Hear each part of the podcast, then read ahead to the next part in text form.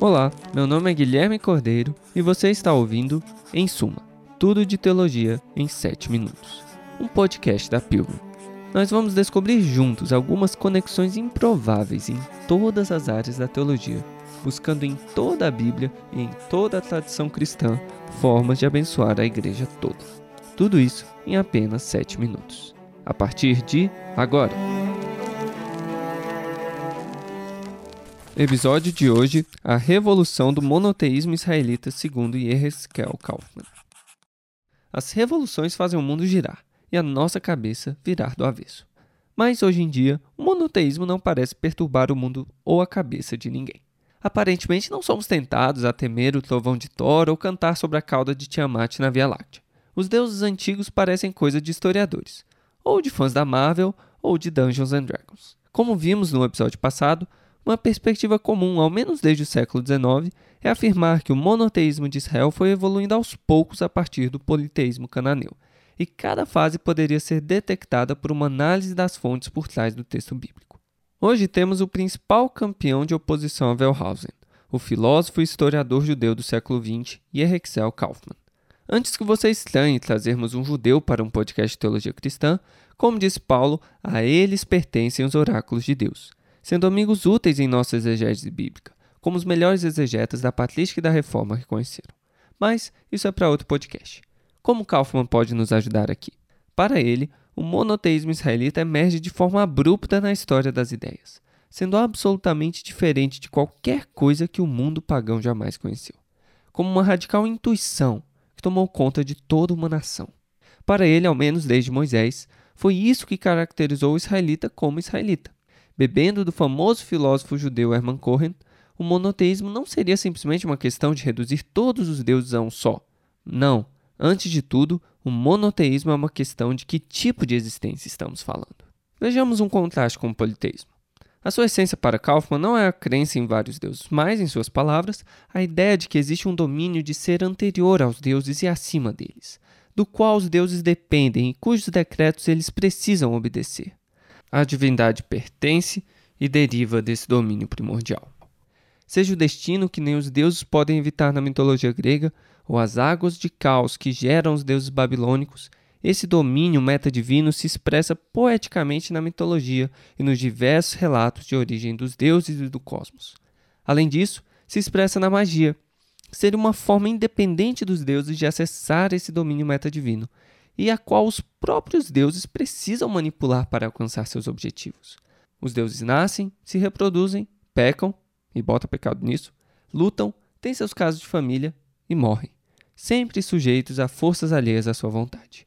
Seus ciclos de vida não são muito diferentes do que observamos na natureza e na própria vida humana, e justamente por isso servem para explicá-la e gerenciá-la. A religião israelita é bem diferente. Nas palavras de Kaufman, Deus é supremo sobre tudo, não há um domínio acima ou ao lado dele para limitar sua soberania absoluta. Ele é totalmente distinto e outro em relação ao mundo. Ele não se sujeita a leis, compulsões ou poderes que o transcendem. Em resumo, ele é não mitológico. Mas, para ficar menos abstrato, vamos ver como Kaufman lidava com três tipos de passagens bíblicas que parecem ter um cenário politeísta em mente: cenas de conselho divino, de batalha cósmica e de alertas contra a idolatria.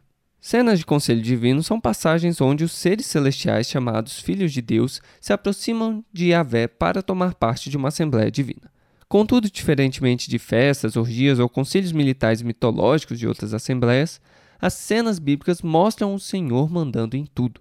Um exemplo é Deuteronômio 4:32, considerados evidências de politeísmo, que tem na verdade o Deus de Israel distribuindo as nações entre os seus alegados deuses, os quais são meros servos dele e o adoram como Matthew Lynch observa, às vezes parece haver até um aumento do número de exércitos de Avé com o tempo, para aumentar seu esplendor, em vez de ser uma evidência de politeísmo.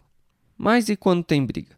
Isso não mostraria que quando Yahvé luta contra o mar e seres como Leviatã e Raabe, como em Isaías 27 ou Jó 26, estamos diante de politeísmo? Contudo, não há real esforço ou mesmo ferimentos dramáticos que Yahvé sofra nessas lutas diferentemente de como Anchar fica ansioso quando sabe dos planos de guerra de Tiamat em Enuma Elish, por exemplo. Muito menos essas lutas contam como Deus alcançou sua supremacia, como um Zeus dando golpe em seu pai Cronos.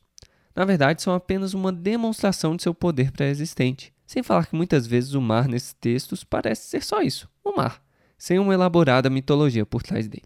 Novamente, esses conflitos parecem só ressaltar o monoteísmo, ainda que use uma linguagem aparentemente mitológica. Então, se o monoteísmo já era tão forte em Israel, por que há tantos alertas bíblicos contra a idolatria? Não seria justamente para vencer uma discussão com outros israelitas, ou no mínimo apagar um histórico complicado?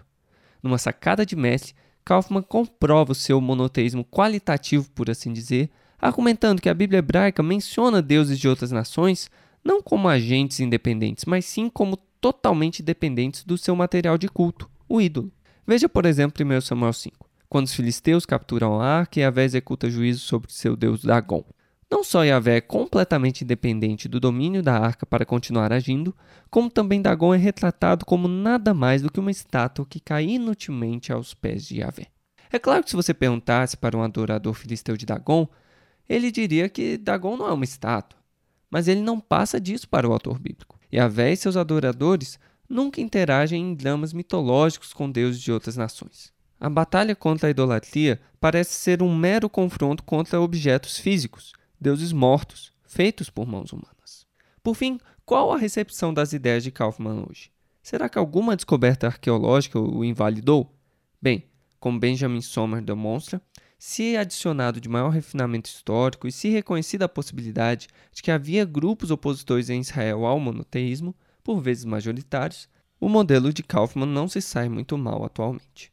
Isso confirma como que desde cedo ao menos alguns israelitas, e nós cristãos também, adoram, nas palavras de Kaufman, um Deus superno, acima de toda lei cósmica, destino e compulsão, sem nascer, sem se reproduzir, sem conhecer desejos, independente de matéria e suas forças. Um Deus que não luta outras divindades ou forças impuras, que não sacrifica, adivinha, profetiza ou pratica feitiçaria, que não peca e não precisa de expiação. Um Deus que não celebra festivais de sua vida. Uma vontade divina ilimitada que transcende todo ser.